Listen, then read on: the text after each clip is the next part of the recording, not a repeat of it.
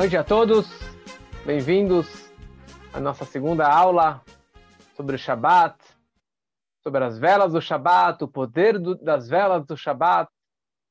Mas antes de falar das velas do Shabat, vamos falar um pouco sobre a preparação do Shabat. O que devemos fazer antes desse dia tão sagrado? Contam que o grande mestre cabalístico Arizal, ele tinha um aluno que chamava Israel Najare, que certa vez no Shabat eles estavam sentados e cantando todas as melodias do Shabat, as melodias que o mestre, que o Arizal havia ensinado. E o Arizal virou para esse aluno e falou: quando você estava cantando, todos os anjos celestiais estavam vindo em direção a você para escutar a sua grande melodia, a sua música. Milhares e milhares de anjos celestiais estavam descendo. Só que no momento que eles viram que você estava sem a roupa adequada para o dia tão sagrado do Shabat, os anjos voltaram para os céus e você perdeu essa oportunidade. No momento que ele voltou a colocar aquelas roupas especiais do Shabat, os malachim, os anjos celestiais voltaram aparecer e se revelar para este aluno e para todos que estavam presentes. Sempre que você tem um grande evento, uma grande festa, o casamento de um irmão, de um filho, de uma pessoa muito querida, muito próxima, você meses antes já se prepara, já compra um terno, um vestido, a maquiagem, tudo, todos os detalhes para você realmente chegar nesse dia tão sagrado nesse dia tão especial para você. Para o Shabat, nós também estamos indo para um casamento. Porque o Shabat é o encontro entre o rei e a rainha, entre o povo de Israel e o Shabat. E o Shabat é chamado como Shabat Hamalkah. Nós falamos daqui Shabat Hamalkah. O Shabat, a rainha, a rainha do Shabat. E nós precisamos nos prepararmos para esse dia tão especial, para esse dia tão elevado. Está escrito que, na verdade, a partir da quarta-feira, a pessoa deve já se preparar para o dia do Shabat. Quarta-feira já começa as compras, já começa a mulher pensar o cardápio para o Shabat, cozinhar para o Shabat. E o homem também. Tem vários sábios que durante a semana, quando eles encontravam algo especial, eles deixavam de lado e falavam isso era para o Shabat. Se eles encontraram uma carne mais gostosa, eles falaram então essa é a carne para o Shabat. Um peixe mais gostoso, então esse é o peixe para o Shabat.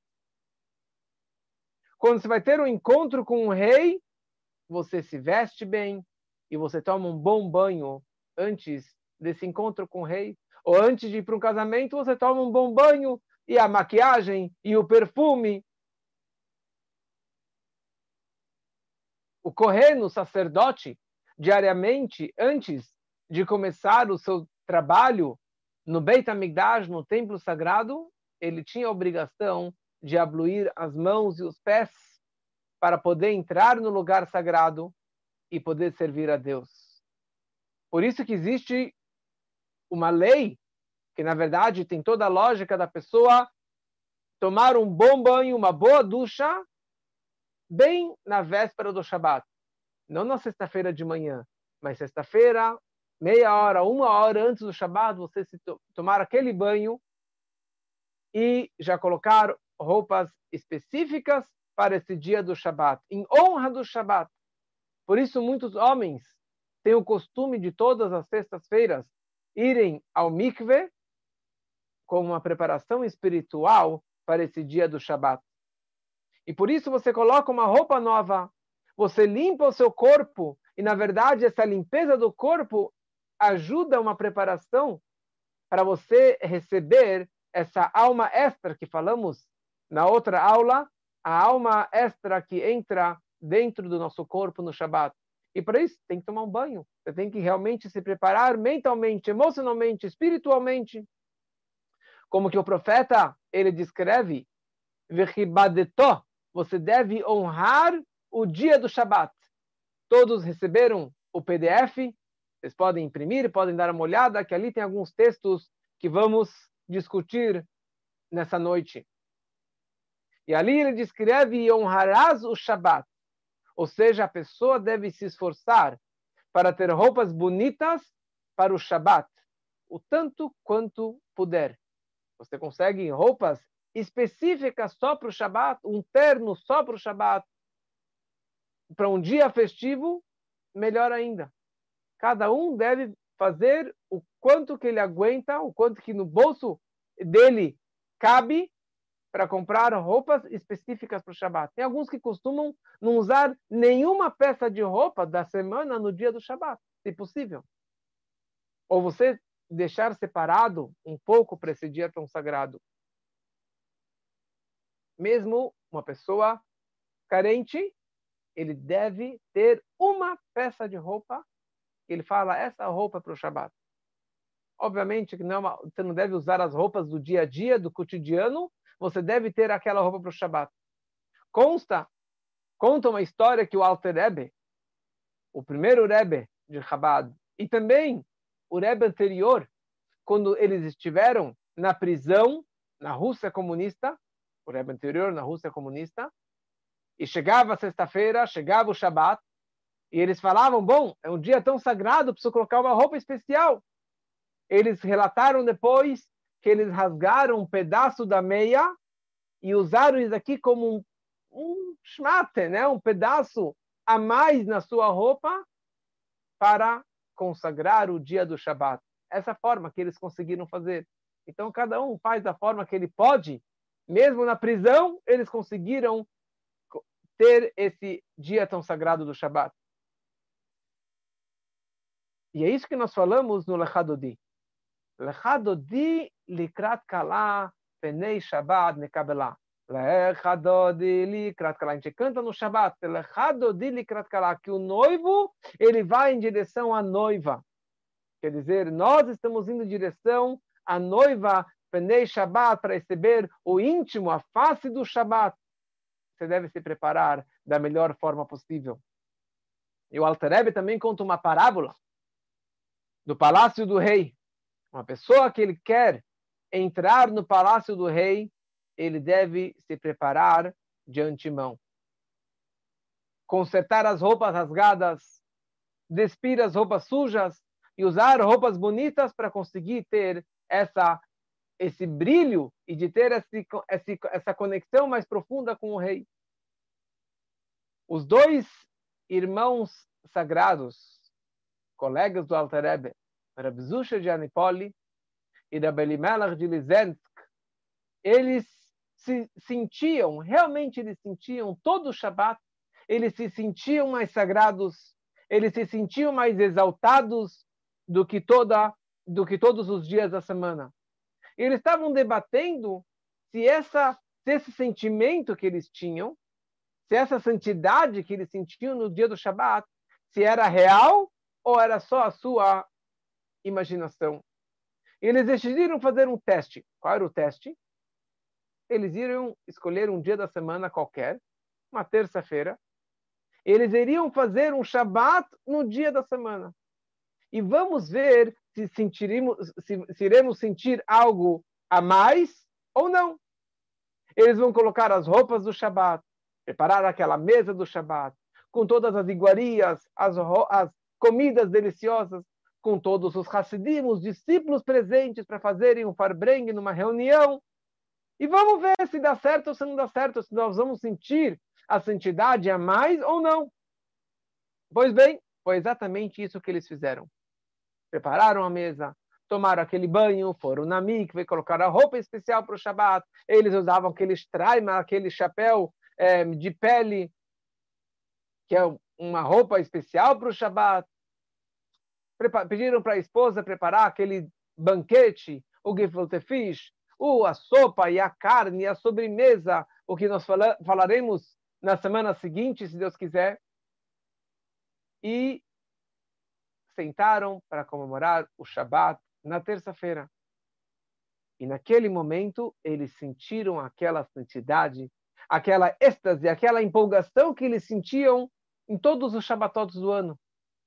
Eles falaram, bom, então o Shabbat não é um dia especial, deve ser só o fato que nós fizemos o mesmo show que nós fazemos no Shabbat, sem as preocupações do dia a dia, talvez por isso que nós sentimos essa santidade. Mas não é que o Shabbat é tão sagrado assim.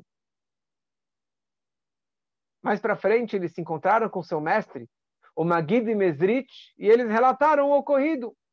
E o Magid Mesrit falaram o seguinte, falou o seguinte: se vocês usaram as vestes do Shabat, as roupas específicas, o chapéu, o terno, a gravata que vocês usam no Shabat, óbvio que vocês iriam sentir a santidade do Shabat.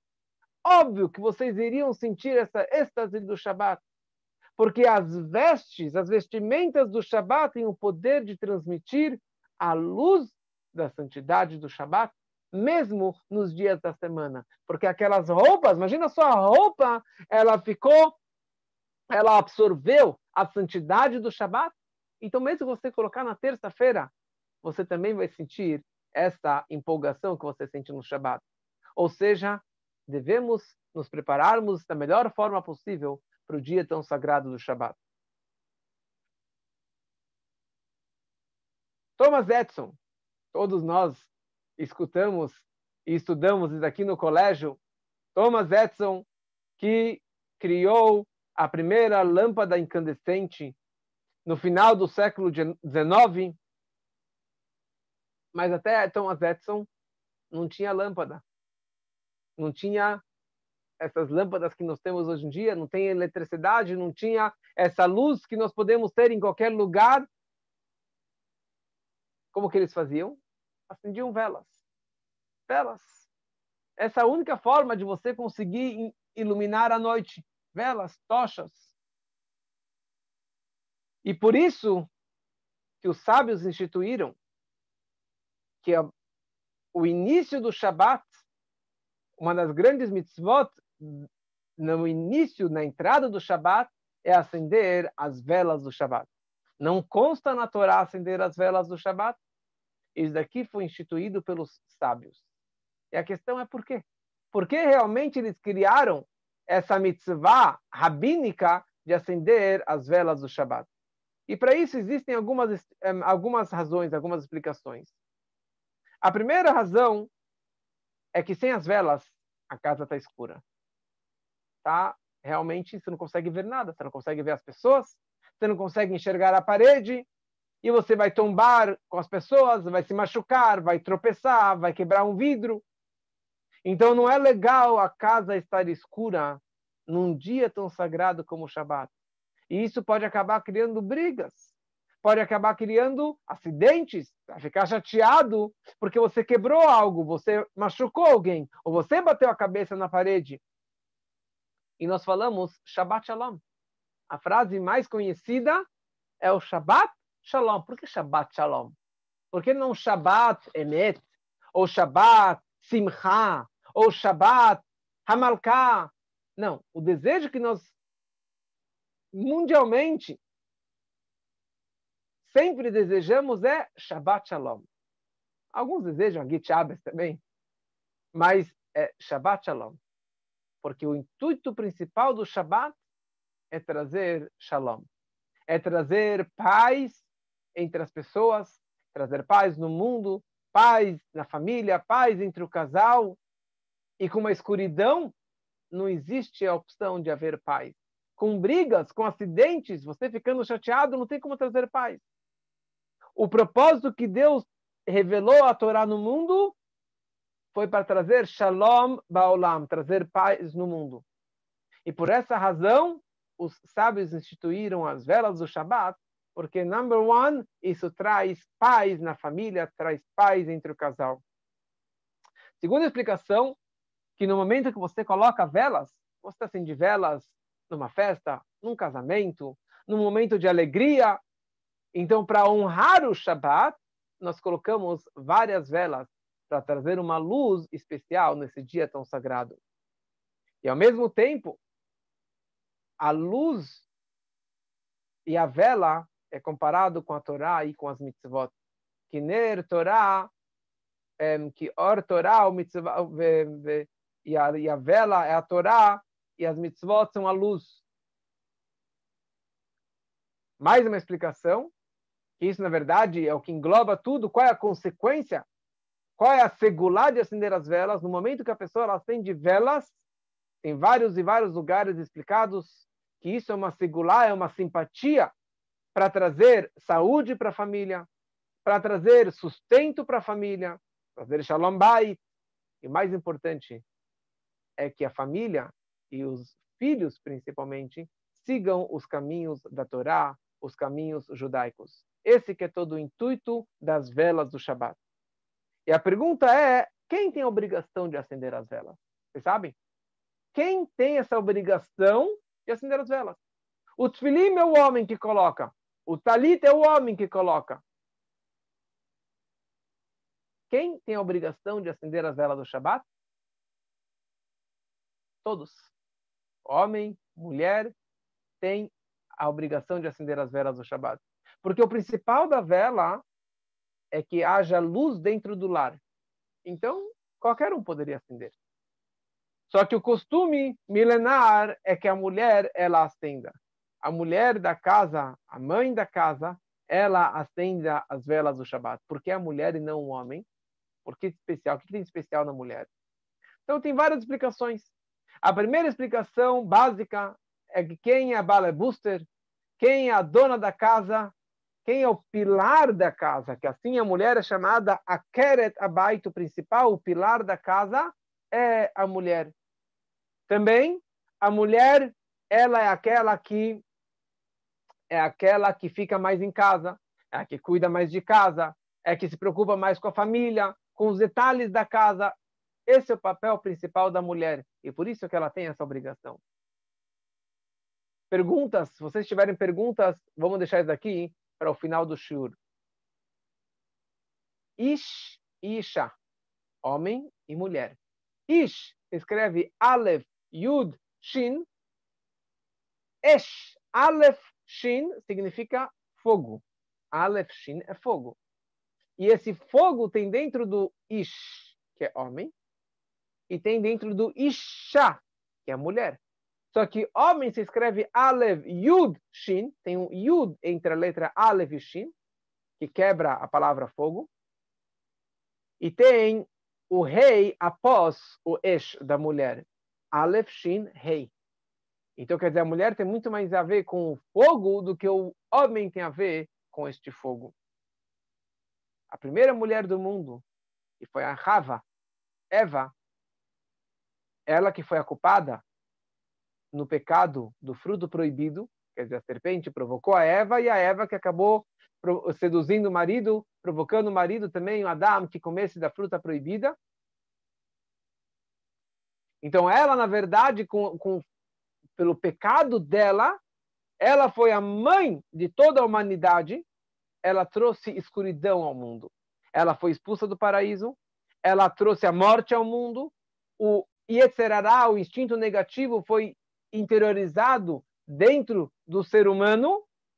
Então, ela acabou apagando a grande luz que estava iluminando o mundo, a santidade, a presença divina que estava revelada neste mundo, ela apagou isso. Ela afastou Deus do mundo.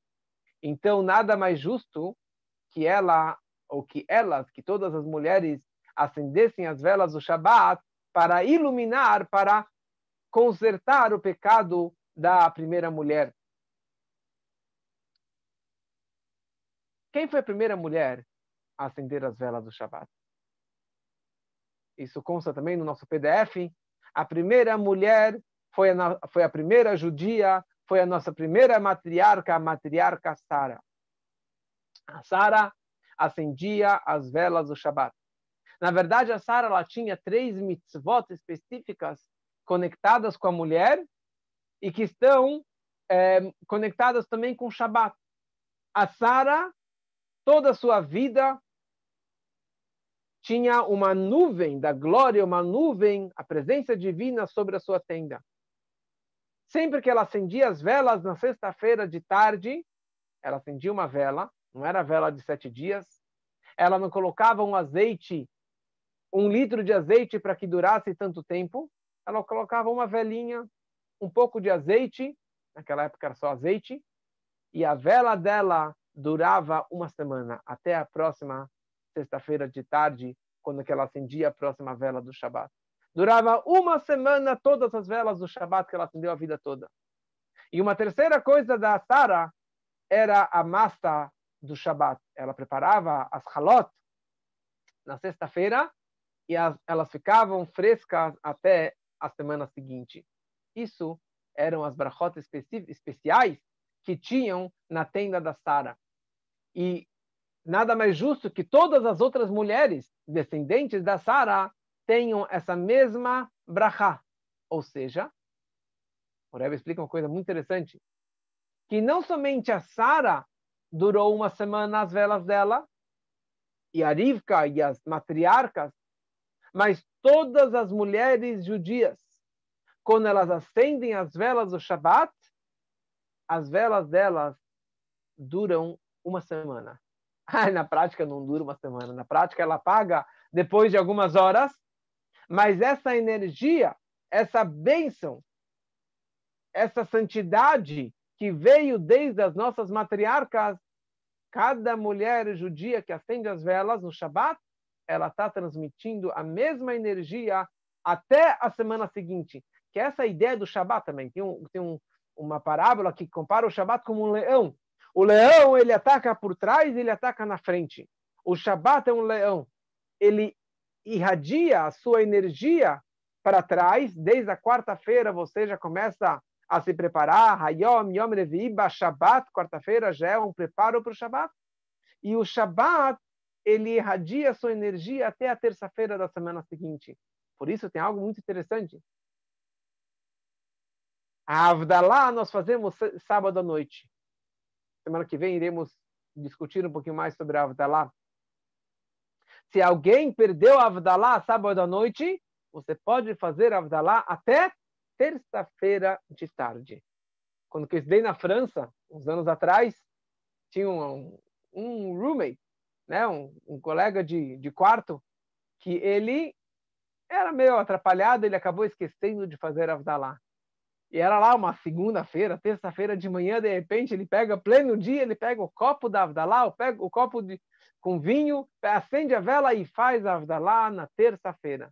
Por quê? Porque a energia do Shabat, ela come para trás, ela come para frente. E assim também a mulher, ela tem essa energia ímpar, diferente do homem, que as velas que ela acendem perduram, perduram muito mais. A pergunta é, qual a idade?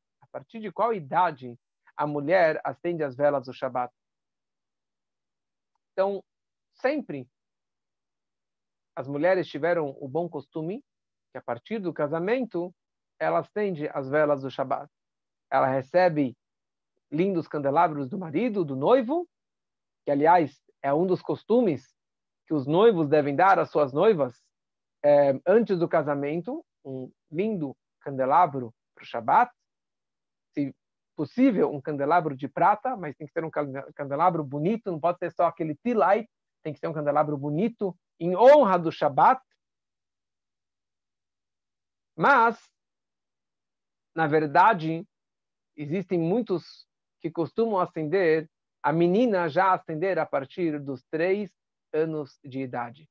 De onde nós sabemos isso? Isso é baseado no que eu falei antes. A Sara acendia as velas. E as velas dela duravam uma semana. Ok. Quando a Sara faleceu, quando a Sara faleceu, simultaneamente a Rivka estava nascendo. A Rebeca, a Rivka, estava nascendo. Assim foi anunciado para o patriarca Abraham, quando ele estava saindo do, do Akedat Yitzhak, do sacrifício do seu filho Yitzhak. Yitzhak tinha 37 anos, a Rivka nasceu naquele momento. Então, Isaac esperou três anos para que a mulher, naquela, naquela, naquela época, ela já pudesse casar com três anos, porque antes disso realmente não podia, não tinha como, e era uma bebê, mas a Rivka, não vamos entrar agora nos detalhes, mas com três anos ela já era muito madura, e ela optou em casar, e foi casar com Isaac. Mas antes que ela casou, Yitzhak ele fez um teste para ver se a Rivka realmente iria seguir os passos da, su da sua mãe, da Sara. Ele queria ver se a Rivka teria a mesma santidade e se aqueles três milagres que aconteciam na tenda da sua mãe iriam voltar a acontecer na tenda da Rivka. Então a Rivka veio em direção ao Yitzhak. Eles se conheceram, quer dizer, ainda não casaram, ele entrou na tenda da sua mãe, mas a mãe já tinha falecido. A Torá descreve que ele entrou, ela entrou na tenda da Sara, ou seja, Yitzhak naquele momento percebeu que só a Rivka entrando na tenda da sua mãe, ou na sua tenda, ele percebeu que, que, que aqui estava entrando mais uma tzadeket, uma mulher, que aconteceria os três milagres. E aqueles três milagres, a nuvem voltou a pairar, a vela durou uma semana, e a Halá também continuou durando mais uma semana. Quantos anos que a Rivka ela tinha? Ela tinha três aninhos naquele dia. E daí sim que o Isaac aceitou em casar com a Rivka. Então aqui nós vemos que já com essa idade de três anos, a menina já deve acender as velas do Shabat. E o Rebbe acrescentou que a menina já deve começar a acender a partir do momento que ela já sabe falar. A menina já começou a falar, ela já sabe falar algumas palavras, ela já pode e já deve acender as velas do Shabbat. Mas que invenção é essa? Eu não acendi quando era menina, minha mãe não acendeu nessa idade, nunca foi aceso com essa idade. E por que hoje, que invenção é essa que o Rebbe trouxe ao mundo? Que uma menina de, de, de um ano, de dois anos, já pudesse acender as velas do Shabat. E o Rebbe trouxe para isso três explicações. A primeira razão é que o mundo, a escuridão que nós temos no mundo, não é a escuridão que as nossas mães tinham na sua época. Os problemas, as dificuldades, principalmente a escuridão espiritual, uma, uma escuridão densa que nós temos hoje em dia, não existia no passado. Então a gente tem que contrabalancear. Se a escuridão está mais forte, você tem que trazer mais luz. E mais luz através das velas, que é uma mitzvah, é uma santidade máxima. E uma menina pura, pequenininha, já acendendo, ela já consegue transmitir para si, para a família toda e para o mundo todo essa energia. Segunda coisa, no momento que a menina acende as velas do Shabat, isso já é uma brachá, é uma segulá, é uma bênção especial para o Shido, para o futuro casamento dela. Terceira coisa, que muitas meninas que acendem, as mães não acendem. E no momento que a filha acende e faz questão de acender as velas do Shabat, ela acaba incentivando a sua mãe para que ela também faça essa mitzvah tão especial. Isso me lembra uma história que eu gosto muito. Tinha uma menina em Israel, chamava Orli. Ela tinha 10 anos. E ela morava, não sei se era num kibbutz, mas morava num lugar nada, nada ortodoxo, zero religião. E um dia ela chega em casa e ela vira para a mãe e fala: Ima, Ima, anirotza ladlik narot Shabbat. Eu quero acender sexta-feira agora as velas do Shabbat com você, mamãe. E a mãe virou para ela e começou a xingar, falou: Que besteira é essa? Que velas do Shabat, que Shabat, isso aqui é coisa do passado. A gente está aqui em Israel, em Tel Aviv, nesse kibbutz, num lugar tão moderno, num lugar que não acreditamos nada disso. Isso aqui é coisa para os religiosos, não é para a gente. E a menina não entendeu a reação da mãe e falou: Maíma, eu aprendi, vieram meninas do Chabad lá na minha escola e deram para gente pacotinhos de velas, explicaram a importância das velas do Shabat, a santidade das velas do Shabat, isso aqui não é sobre os religiosos. Quantas milhares de mulheres que não são religiosas que acendem as velas do Shabat? E a mãe ficou muito brava, falou de jeito nenhum. Quando chegou sexta-feira, a mãe saiu como de costume para ir passear com as amigas, jogar cartas. Sexta-feira, e a Orli ficou em casa chorando, chorando, chorando sozinha. Na semana seguinte, de novo, ela vira para a mãe e fala: Mama, Ima, Ima, eu quero acender as velas. E a mãe brigou com ela, falou de jeito nenhum. Tá bom? Minha mãe não quer acender, então eu vou acender sozinha. Ela tinha lá seu dinheirinho, sua mesada. Ela foi até uma coleta, até a lojinha lá do bairro. E ela vira lá pro, pro dono da lojinha, do mercado, ele fala, Anirot Sanerot, eu quero comprar velas. E o homem olha para a menina de 10 anos, falou, velas? Que velas que você quer? Velas de de, de festinha, quantos anos? De 10 anos você quer para sua festa de aniversário? Fala, não, não, não, não é isso que eu quero. Eu quero velas, é... e ela não sabia falar velas do Shabat. Ela falou, é vela, vela dos religiosos. E daí o homem olhou para ela e falou, tá bom. E deu para ela um Ner Zikaron. Ner Zikaron, aquela velhinha chata que dura 24 horas, que é para que alguém que acende no dia do Yortzeit, no dia do falecimento de um ente querido, ou que acende no Yom Kippur, mas normalmente uma vela de Yortzeit, uma vela para alguém que perdeu um pai ou uma mãe. E ela, feliz da vida, pegou a sua, a sua velhinha, levou para casa, escondeu no armário, para que a mãe não visse. Sexta-feira seguinte, a mãe pega a bolsa, sai de casa e vai jogar cartas com as amigas novamente. A Orli, feliz da vida, pegou uma bandeja de prata, limpou, poliu aquela bandeja, colocou na mesa na sala, colocou uma toalha branca, pegou a sua vela com muita emoção, colocou na, na bandeja, pegou o papelzinho, a folhinha que ela recebeu das moças, acendeu o fósforo, acendeu a vela, feliz, com um sorriso na cara, fez a brachá, fez o um movimento com as mãos e ficou lá assistindo feliz da vida para aquela vela maravilhosa do Shabat. Nessa noite, a sua mãe decidiu voltar mais cedo, não sei porquê. Quando ela entra em casa, ela vê a filha com a vela do Shabat acesa na vela na sala da casa. Ela começou a gritar, ela começou a gritar com a filha, ficou brava, furiosa. E daí a filha falou: eh, eh, desculpa, mãe, desculpa, Ima, desculpa. E a mãe começou a gritar com ela, falou: Que negócio é esse que você acendeu as velas? E ela falou: Olha, você não quis acender, você não quis acender, então eu acendi, eu acendi as duas, desculpa, acendeu duas velas. Ela falou: Mas por que você acendeu duas velas? Ela falou: Olha, você não quis acender, então acendi uma por você e uma pelo papai, pelo Abba. Quando a mãe escutou isso e ela viu a vela, que era vela de horta, vela de falecidos, ela congelou. Ela falou: opa, se não estou acendendo as velas do Shabbat, quer dizer que amanhã ela vai acender uma vela pelo falecimento do pai e da mãe? Ela pediu desculpa para a filha, deu um beijo na filha, e na semana seguinte ela preparou o candelabro, dois candelabros para ela e para a filha, e acenderam juntas as velas do Shabbat. Então esse que é o intuito, o Rebbe explicou, que uma, uma menina pequena já deve também acender as velas do Shabbat, e dessa forma ela acaba incentivando os seus pais que também cumpram essa mitzvah tão importante.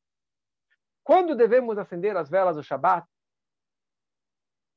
Existe o horário máximo, que é o pôr do sol, Shkia.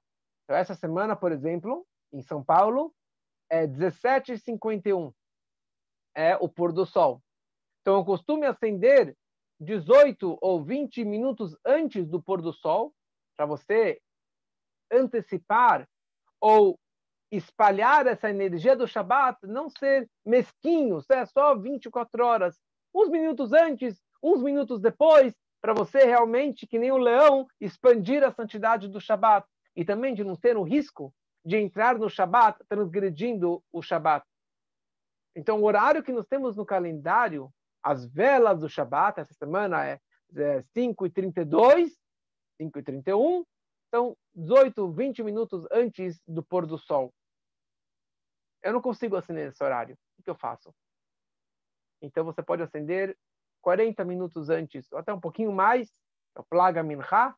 Nesse momento você já pode acender, mas contanto que as velas durem até após é, o escurecer. Melhor ainda, se as velas durarem até após o jantar. Então, comprar velas maiores, velas ou colocar mais azeite para que as velas possam realmente aguentar até mais tarde.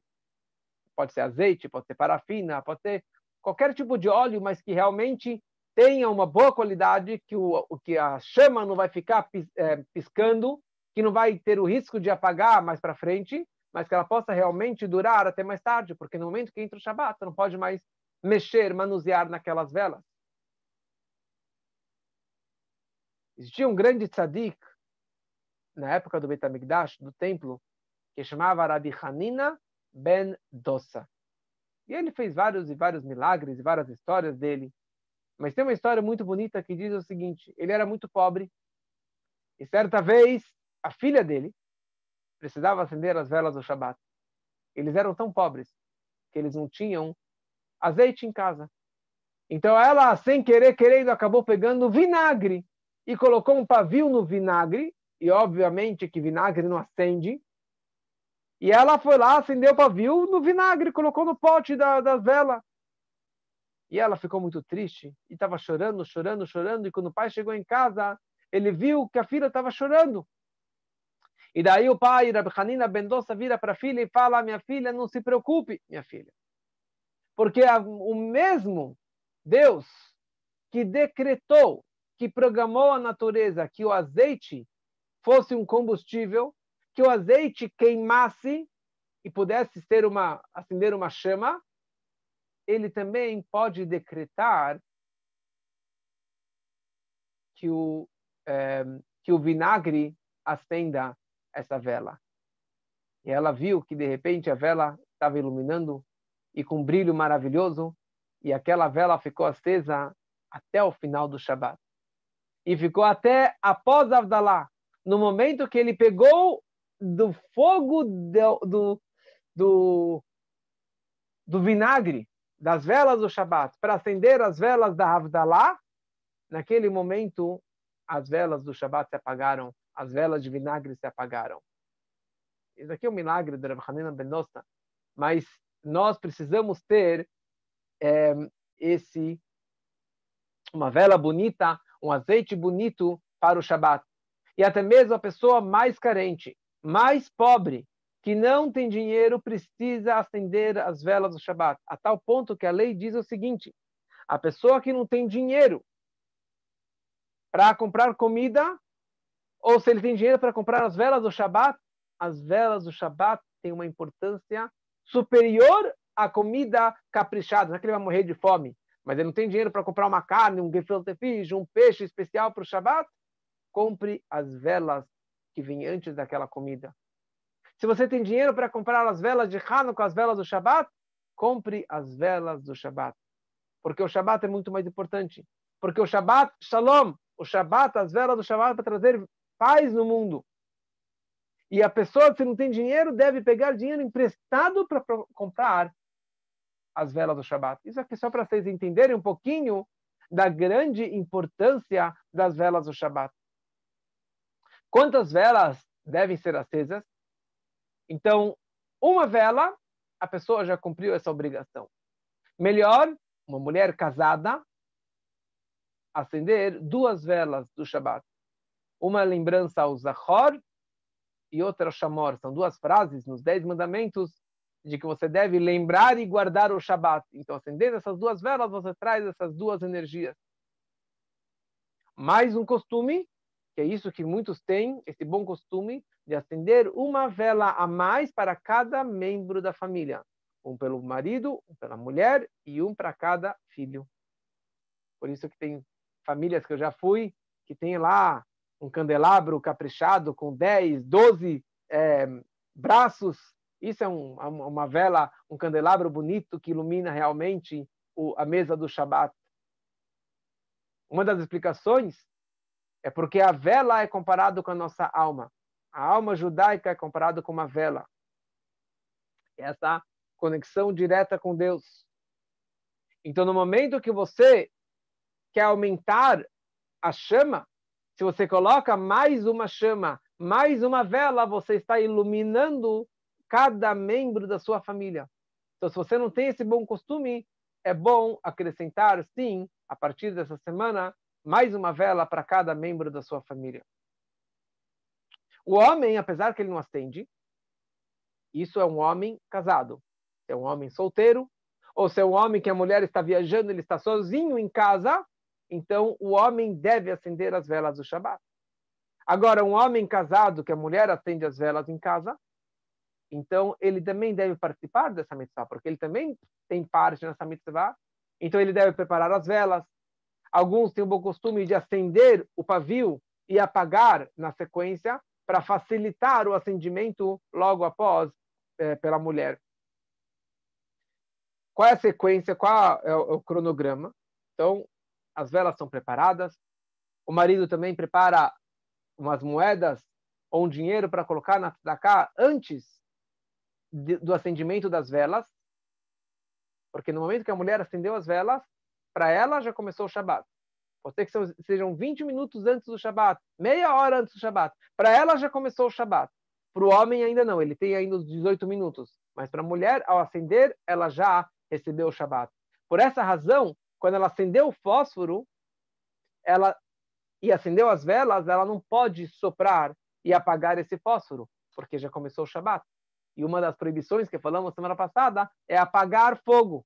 Não acender fogo e não apagar o fogo. Então, ela pode acender todas as velas ela pega o fósforo e coloca no cinzeiro sem apagar. E sozinho ele vai acabar apagando. Ai, mas eu chego muito tarde em casa. Então, eu quero acender mais tarde é preferível você não acender as velas mais tarde do que acender após o pôr do sol. Porque aí você vai estar transgredindo o Shabat e não vai estar atraindo essa energia que você quer atrair com as velas.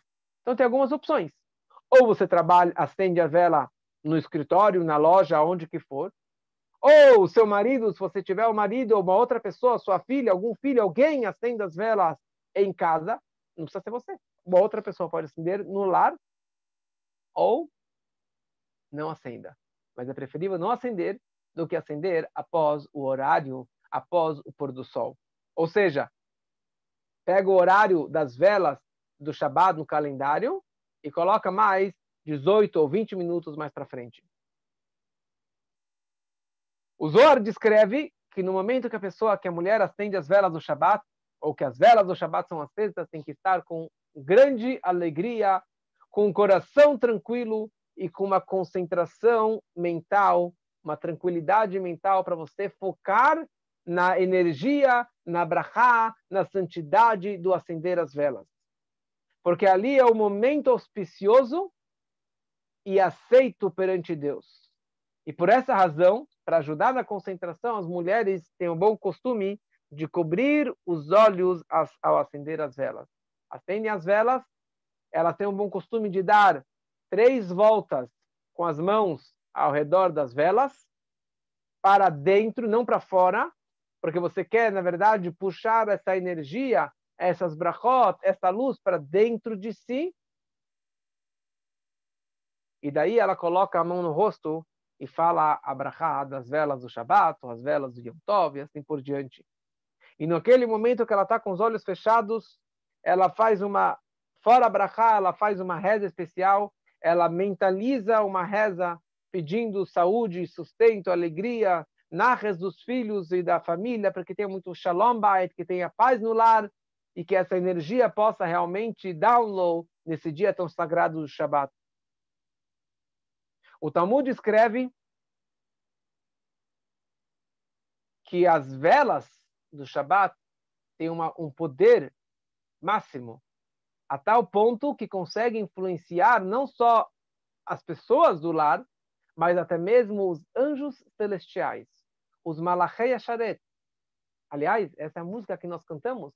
Shalom Aleichem, Malachei Asharet. Nós falamos Shalom Aleichem, bem-vindos os Malachei Asharet, os anjos celestiais, Malachei Elion, Malachei, Malachim superiores, supremos, que eles vêm nesse dia, nesse momento do Shabat. Eles vêm quando o homem volta da sinagoga, ele é escoltado com dois anjos. Dois anjos. Um do seu lado direito e um do seu lado esquerdo. O do lado direito é um, é um anjo bom. E o, lado, e o do lado esquerdo é um anjo ruim. É um anjo negativo. E a questão é, eles querem analisar, eles querem ver como que está aquele lar, como que está aquela casa. Quando eles entram na casa e a mesa com a toalha branca, com a comida já posta, com o vinho, com a halá, a família, as crianças bem vestidas, a família bem alegre, as velas acesas, a casa iluminada. Então o anjo do bem, ele vira e ele fala a seguinte brachá, Yehiratzon, que seja a vontade divina, que assim seja também na semana seguinte. Semana que vem também possa ter essa mesma brachá, essa mesma casa, essa mesma energia para este lar. E o outro anjo, o anjo ruim, ele é forçado a responder amém, que assim seja. Caso contrário, eles chegam na casa e a mesa não está preparada para o Shabat, a televisão está ligada, as velas não estão acesas, não tem o que dos na mesa, as pessoas não estão vestidas, preparadas para esse dia tão sagrado. Então o anjo ruim ele fala que assim seja também na semana seguinte. E o anjo do bem ele é forçado a falar amém, que realmente assim seja. Então por isso a gente tem que ter todo o cuidado para que o Shabat tenha esse preparo antes, durante o Shabat, para ter essa energia, para que tenha essa brachá tão especial desses anjos. E, aliás, essa que é toda a ideia do Shalom Aleichem. Nós falamos o Shalom Aleichem, não sabemos quem foi o autor do Shalom Aleichem, mas tem alguns séculos que essa música existe. E nós convidamos os anjos para que entrem no nosso lar e que eles abençoem a família, porque eles descem do céu para abençoar a família. E tem toda a música tradicional que nós falamos. E o interessante é que no, que no, no Shalom Aleichem nós convidamos, Shalom Aleichem, bem-vindos anjos celestiais, Boachem le Shalom Alachei Shalom, né? Bem-vindos os anjos da paz, Bruchim le Shalom, a gente, abençoados sejam. E a quarta estrofe a gente fala, Tzetchem le Shalom, bem-vindo, uh, uh, boa viagem, até logo, Tetcham, quando vocês estão saindo, que a sua saída seja em paz. Aí. Você deu Shalom Aleichem para eles e logo na sequência você fala Tetchem Shalom, vão embora? Até logo? Que negócio é esse? Como que você manda eles embora? Então, na verdade, tem algumas explicações. Uma explicação fala que eu estou despedindo deles não para agora, mas para o final do Shabat, que eles ficam até o final do Shabat. É, outros explicam que isso representa porque nós vamos comer logo na sequência, depois do Shalom Aleichem, a gente vai fazer a refeição, e os anjos não comem. Então, eu não quero maltratar, não quero envergonhar os anjos. Então, por isso que eu mando, por favor, podem se retirar, porque eu não quero é, insultar, não quero magoar vocês. Mas, na verdade, o Rebbe anterior, ele fala que isso é a honra dos anjos. No momento que eu estou me despedindo deles, para que não para não envergonhar eles, eu estou honrando os anjos celestiais. E o Rebbe anterior ele fala para eles, cada momento, cada instante é precioso. Ou seja, cada anjo tem uma missão. É uma missão pontual.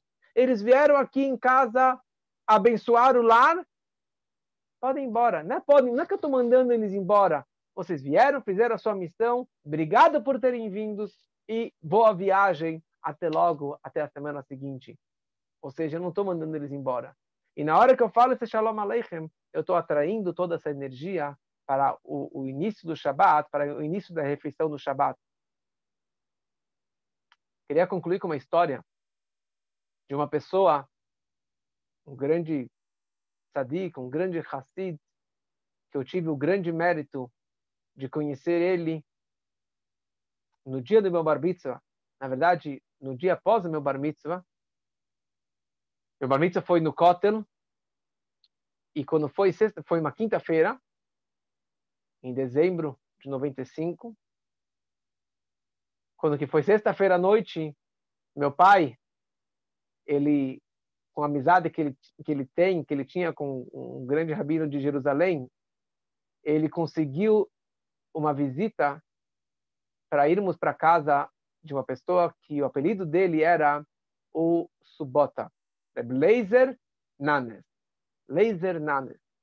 Leiser Nanes, o apelido dele virou Subota. Subota significa sábado, Shabbat.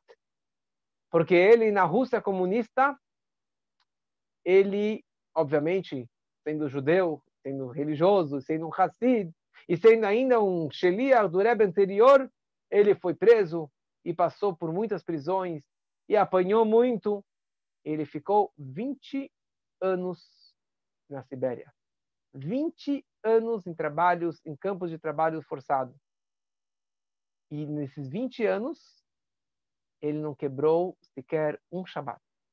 20 anos ele apanhou para conseguir guardar o Shabat na prisão comunista. Ele foi preso por causa do Shabat. E ali ele conseguiu que os Nachalniks, que os generais, os comandantes antissemitas comunistas permitissem ou que ele acabou guardando o Shabat. Ou no calabouço, ou que ele ficou na prisão, ou que ele ficou no hospital. Mas tem várias e várias histórias, são dois livros que estamos lendo agora, essas semanas, durante a quarentena, para os meus filhos. Tem em português esse livro, que chama Subota, da editora Chabad. Mas é uma história que descreve quando que ele recebeu esse nome Subota. Ele estava num campo novo, e era sexta-feira, e ele negou em trabalhar. Todo mundo saiu para trabalhar, e daí ele não foi trabalhar no Shabat. E daí levaram para cá, para lá, e tentaram falar, só trabalha essa semana e tudo vai dar certo, mas ele negou em trabalhar no Shabat. Ele com outro judeu, Shmuel, mais jovem. E no final acabaram levando eles para uma torre, torre de vigilância. Era uma torre de sete metros de altura, no meio do campo, no meio da Sibéria, no meio do inverno da Sibéria, que pode pegar 40, é, menos 40 é, graus. E ali mandaram eles tirarem todas as roupas, subirem na torre e penduraram no pescoço deles uma placa que constava Subota, Shabbat, para que eles morressem de vergonha e para que eles literalmente morressem congelados naquele frio da Sibéria, sem nenhuma roupa. Os guardas que ficavam naquelas torres de vigilância, tinham, eles tinham os melhores casacos de pele, botas, cachecol e um chá quente, uma boa vodka. E eles tinham turnos de três horas, porque ninguém aguentava ficar lá, lá mais do que três horas. E ali colocaram um laser nanes, junto com seu amigo Shmuel. Eles ficaram lá várias e várias horas. O milagre aconteceu e Deus salvou eles, que no campo vizinho o, o rio é, é, transbordou, quebrou a barreira, e daí todos os prisioneiros desse campo tiveram que ir para o campo vizinho, e daí o comandante deles, que era um judeu, teve pena, voltou, mandou eles descerem da, da torre. Eles não conseguiam, porque eles estavam literalmente congelados. Levar, levou eles para um quartinho, o quarto dele, deu roupa para eles, deu uma boa vodka, um bom chá na frente da fogueira, da lareira, e eles ficaram lá algumas horas se aquecendo. E depois ele voltou correndo, conversou com eles, contou a história dele, e depois ele falou: Olha, o comandante-chefe está voltando, mas pelo menos vocês estão salvos, vocês conseguiram se reaquecer, e infelizmente vocês precisam voltar para aquela torre. Voltaram para a torre, tiraram a roupa, colocaram a placa no pescoço, e daí o comandante-chefe, o, o, lá, o Nachalnik, ele, ele volta, ele vê os dois lá acordados, se mexendo, ele começa a chamar e xingar eles, seus subotas, seus mexignes, vocês são loucos. Como que vocês estão vivos ainda? Eu tinha certeza que vocês iriam estar congelados e seria a minha maior alegria. E depois mandou eles descerem e eles conseguiram realmente manter esse Shabat e todos os próximos Shabbatot, nos próximos 20 anos, porque ele tinha uma promessa do Rebbe anterior que ele iria sobreviver e voltar para sua família. E, ele, e eu tive o mérito de conhecer esse homem tão especial que o Rebbe, o nosso Rebbe, deu a para ele que os 20 anos que ele apanhou e ele sofreu na Sibéria não entraram no cálculo da vida dele. E por isso que ele acabou falecendo com a idade de 100 anos, porque os 20 anos não entraram no cálculo. Então ele foi teve vida longa. E eu realmente tive o grande privilégio de conhecer esse homem que entregou a sua vida, deu de tudo para ser um subota, para conseguir manter o Shabat.